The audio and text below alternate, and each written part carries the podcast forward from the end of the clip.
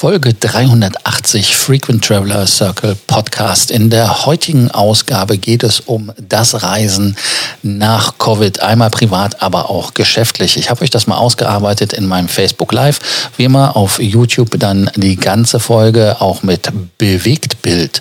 Ansonsten geht es für euch weiter, wenn ihr den Podcast hören wollt, auf dem Nee, nach dem, so heißt das, nach dem Intro. So geht's los. Also nach dem Intro. Bis dann. Ciao.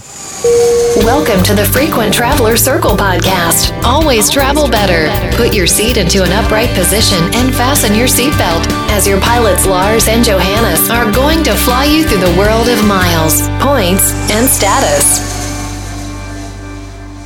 Willkommen zum Frequent Traveler Circle TV. In der heutigen Ausgabe geht es um Reisen und auch Geschäftsreisen nach Covid-19. Also wie wird es aussehen? Was wird passieren? Wie werden die Firmen mit ihren Policies sein? Wird es da irgendwelche Änderungen geben? Oder hat man sich an Videokonferenzen, an Telefonkonferenzen so stark gewöhnt? Äh, Bill Gates zum Beispiel hat gesagt, 50 Prozent der Businessreisen, die werde es einfach nicht mehr geben. Ähm, ja, ein Schelm, wer Böses denkt, und zwar ganz einfach mit seiner Teams-Software, verdient er sich ja auch dumm und dusselig im Moment. Also insofern wird er das natürlich sagen. Aber er hat nicht ganz Unrecht äh, von den Zahlen her. Ich habe keine Löcher in den Händen, kann euch da also auch keine äh, Zahlen geben. Aber wenn man von JATA oder von Fachleuten einfach sich die Zahlen anschaut, bis wann es zurückgeht äh, zu dem Level, den man hat vor Covid, das wird wohl noch etwas dauern. Also es gab ähm, da irgendwelche Zahlen mal, dass es bis 2022 äh, dauert, bis man 75 Prozent der Reisen zurück hat, ähm, geschweige denn von den 100 zu reden. IATA hatte ja auch irgendwelche Zahlen 2024, 2025. Also man wird da immer etwas skeptischer, was da passiert. Aber dann lass uns einfach mal ins Thema einsteigen.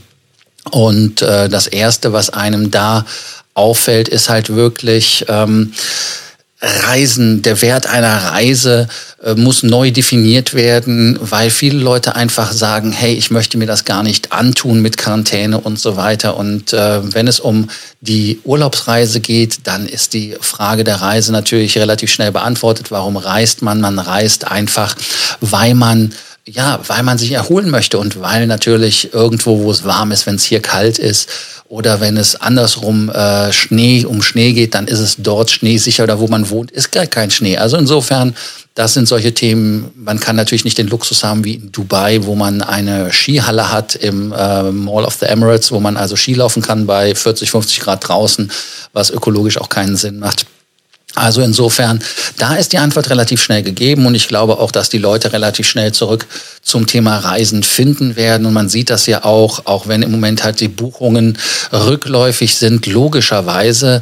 Ähm, auch ist es so, dass Fluggesellschaften sagen, dass man jetzt innerhalb von zwei Wochen Buchungen hat. Dann kommt ein ganz großes Gap bis Ostern und dann gibt es wieder Buchungen. Das war eine Aussage von Austrian Airlines äh, CEO Alex von Hönsbruch.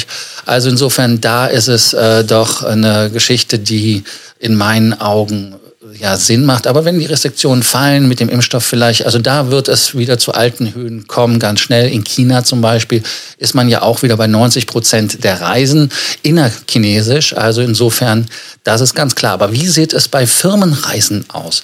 Und da muss man halt einfach gucken, inwieweit diese Face-to-Face-Interaktionen wichtig sind.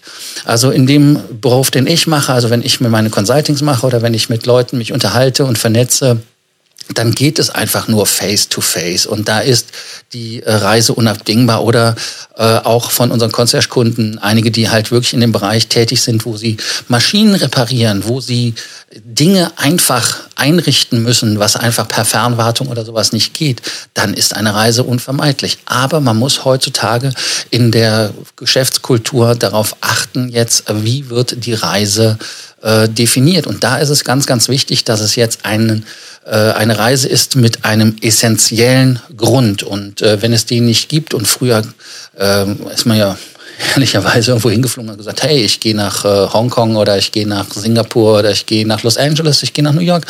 Äh, wenn man nicht so weit fliegt nach London, dann ist es auch einfach nur, wenn man Tapetenwechsel macht und auch sogenannte Pleasure-Reisen macht, also Business und Leisure vom Finanzamt nicht gerne gesehen, äh, wird auch ganz klar äh, zur klaren Trennung von mir aufgerufen. Heißt also, dass man dann einen Geschäftstermin mit einer anschließenden äh, Urlaubsreise oder Erholung bis Wochenende kombiniert. Das ist Pleasure. Also das wird auch so ein Thema sein. Und spannenderweise gab es heute, äh, oder heute war es heute, ich habe es heute nochmal nachgelesen, aber die Nachricht ist ein bisschen älter.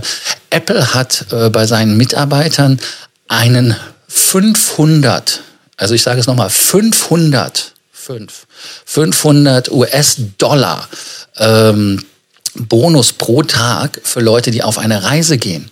Da sagt man, ähm, Früher sind die Leute auch froh gewesen, wenn sie in China reisen durften, um die Produktion zum Beispiel zu beaufsichtigen oder was auch immer gemacht werden musste.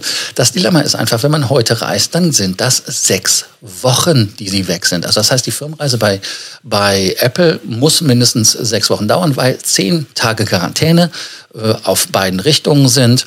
Und äh, das ist dann halt ein Thema, das äh, da so abgegolten werden kann. Also mal eben irgendwo hinfliegen. Ähm, berühmt berüchtigt sind ja solche Themen, wie man zum Beispiel mit der Concorde von London nach New York geflogen ist, hat da noch ein Essen gehabt, hat sich mit Leuten getroffen, ist mit der Concorde wieder zurückgeflogen. Im Prinzip morgens aus dem Haus, äh, abends dann in der Nacht wieder zurück. Man war einfach in New York war Quatsch, ähm, war wahrscheinlich auch nicht für jeden den Sinn gemacht. Aber äh, solche Sachen wird es also einfach nicht vermehrt mehr geben. Äh, gerade wenn man auf innerdeutsch, vielleicht sogar auf innereuropäisch äh, schaut, wird es auch viel zu Bahnreisen zurückzugreifen sein. Also wenn man sich einfach auch anschaut, äh, die Zahlen, damit man mal so, so eine Zahl hat, ähm, dass man vom, von Reisen her, wie viel ausgegeben wird. Deutschland hat 72 Milliarden US-Dollar 72 Milliarden, ich habe nur amerikanische Zahlen gefunden, äh, ausgegeben für Geschäftsreisen und da gab es einen Anstieg pro Jahr so roundabout von 5 bis 6 Prozent. Äh, in der Reisetätigkeit. Die äh, einzigen, die schon mehr gereist sind, waren die Chinesen und die Amerikaner mit äh, 292 Milliarden und die äh, 346 Milliarden die Chinesen, die da gereist sind. Also das ist schon krass. Also äh, und die Chinesen hatten eine Anstiegsrate von 9 Prozent. Also das muss man sich mal auf der Zunge zergehen, sondern das ist alles weg. Das ist alles komplett weg. Ähm, dann das nächste Thema ist ähm, ganz einfach auch, was ändert sich bei den Geschäftsreisen, neben dem, dass man Leuten vielleicht jetzt Geld geben muss, dass sie reisen oder verreisen. Der Unterschied wird sein, dass man als Ansprechpartner für Firmen wesentlich mehr Dienstleistungen bringen muss. Das heißt also nicht nur, dass man äh, die Flüge bucht oder dass man Hotels bucht, Transfers bucht, sondern auch permanent ansprechbar ist. Das heißt also, dass man sich auch um äh, solche Themen wie zum Beispiel Wellbeing kümmern muss. Also das heißt, dass die Leute halt wirklich sich auch wohl fühlen. Und äh, das ist halt einfach das Dilemma, ähm, was viele dann auch durchgehen, dass also das Reisen, was alleine schon teilweise beschwerlich sein kann. Ja, ich weiß, äh, wer Business Class oder First Class fliegt, der sagt, naja, es geht so. Aber es gibt viele, die in der Economy Class fliegen und dann halt auch vor Ort. Und äh, dann die andere Sache ist natürlich das Thema, wie sieht es aus, ähm, bis man die äh, Vaccination, also bis man die äh, Impfung der Leute durch hat. Also das dauert ja auch noch eine Zeit und dann gibt's ja auch so einen Forecast, dass das mindestens bis 2022 dauert, alleine in Deutschland, weil man gar nicht diese Impfdosen so schnell den Leuten verimpfen kann, ob das jetzt Sinn macht oder nicht. Da will ich gar keine Diskussion äh, anführen. Aber das ist eine Möglichkeit, um wieder ein neues Normal zu bekommen. Und natürlich auch dann der Impfausweis. Und wir wissen das ja zum Beispiel mit Gelbfieber oder sowas, wenn man so einen Impfausweis für Afrika braucht, da kommt auch nicht jeder Mitarbeiter in Frage, der dann fliegen kann. Also insofern, was ist eure Meinung dazu? Was denkt ihr dazu? Wie sagt ihr einfach, dass es ähm, für ein Reisen weitergeht. Wie ist es äh, in eurer Firma geregelt? Wollt ihr überhaupt reisen oder denkt ihr einfach, nee, hab gar keinen Bock? Oder sitzt ihr äh, irgendwie im Büro oder irgendwo und kratzt am Stuhl, so wie ich gerade, und sagt, ey, ich muss raus, ich muss raus, ich muss raus, ich muss fliegen. Lasst es mich doch einfach wissen, unten in den Kommentaren. Da geht's einfach mit euren äh, Meinungen dazu weiter. Äh, Freue mich, wenn ihr euch auch persönlich bei mir meldet. Also, wenn ihr Fragen, Sorgen, Ängste und Nöte habt, natürlich immer wieder. Was ist eure Meinung zum Thema Reisen in der Zukunft nach Covid? Ich freue mich. Thank you for listening to our podcast, Frequent Traveler Circle. Always travel better. And boost your miles, points, and status. Book your free consulting session now at www.ftcircle.com now.